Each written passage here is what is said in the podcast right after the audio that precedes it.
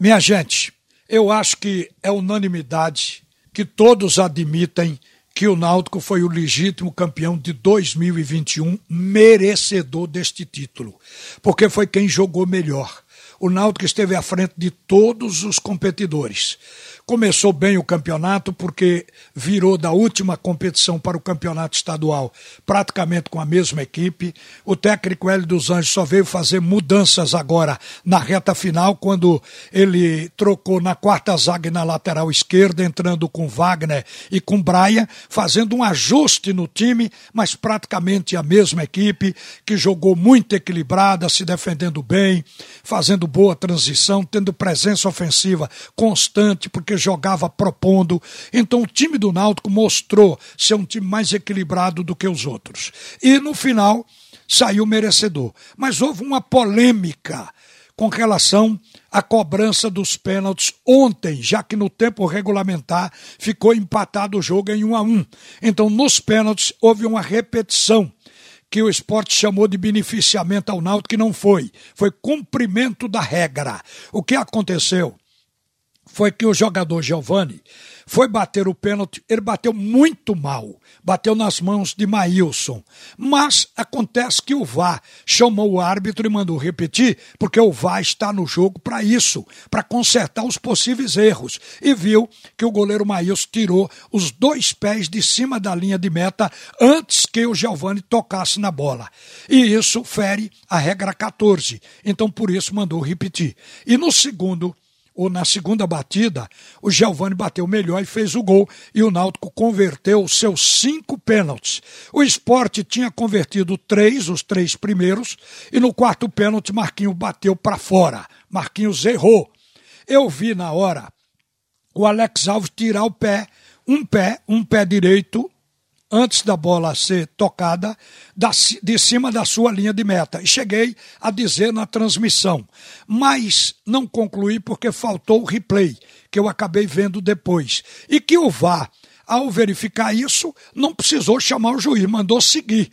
E como o Náutico ainda tinha um pênalti a cobrar, o árbitro mandou que fosse batido, que Chiesa bateu, fez a quinta conversão do, do lance em gol e automaticamente o Sport tinha um para bater, mas como tinha perdido com o Marquinhos, o Náutico já estava, portanto, campeão e aí não precisou o Sport bater a última penalidade. E ficou lá, 5 a 3 absolutamente correto. Depois, a gente viu no vídeo de que o Alex Alves ele tinha tirado um pé da linha, mas o outro pé, se não estou enganado, o pé esquerdo, ficou plantado em cima da linha de meta. Portanto, não houve irregularidade.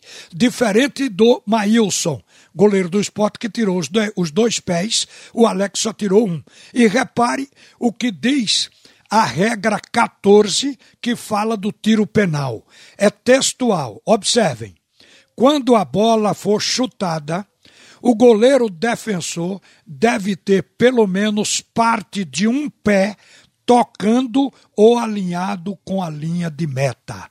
Então, a regra fala em parte, nem fala do pé inteiro. Exatamente o que aconteceu. O goleiro do Náutico, Alex Alves, estava com o pé plantado na linha de meta. O outro é que tirou de cima da linha. Então não se consumou a irregularidade. Acho que isso está esclarecido e vale para as chiadeiras também que a gente mais uma vez possa aqui ratificar a legitimidade da arbitragem. O juiz não teve influência no placar. Os gols do tempo regulamentar, foi um do Náutico, um do esporte, foram legítimos. E o Náutico nos pênaltis ganhou de 5 a 3 e hoje está comemorando o título de 2021, porque mereceu fazer. Como eu disse, o Náutico foi a primeira equipe pronta na competição. Os outros ainda estão se arrumando. O Náutico agora vai entrar na Série B e você note que o torcedor vai continuar o resto do ano comemorando esse título. Mas os jogadores, eles já têm que mudar o foco nos treinamentos do meio da semana, porque no final de semana começam as competições nacionais e o Náutico estreia na Série B. E o Náutico provavelmente vai ter que se reforçar. Muita gente tem perguntado: está pronto para a Série B? Para começar, sim. Mas o Náutico tem uma dificuldade que não foi superada no campeonato estadual. O Náutico não tem um banco totalmente no nível dos jogadores titulares. Quando alguns titulares saem, fica a preocupação. Então o que acontece é que o Náutico tem que se completar. E quando se contrata, contrata com o nível do titular e procura se trazer até melhor do que o titular. Isso significa reforço, mas o Náutico tem que trazer para poder completar banco e ter uma trajetória segura, porque o Náutico tem um objetivo, voltar à Série A, voltar à primeira divisão. E para isso, o time não pode ter falta de jogadores ao longo dessa competição. E tem uma coisa, no estadual tem times fracos o time começa jogando com adversários menores. Já na Série B, todos estão praticamente no mesmo nível. Então a sequência é continuamente pesada. Por isso é que eu acho que o Náutico ainda vai contratar. Mas parabéns ao campeão, a todos os alvirrubros, pelo título conquistado com louvor. Uma boa tarde, minha gente. A seguir, o primeiro tempo do assunto é futebol com Roberto Queiroz.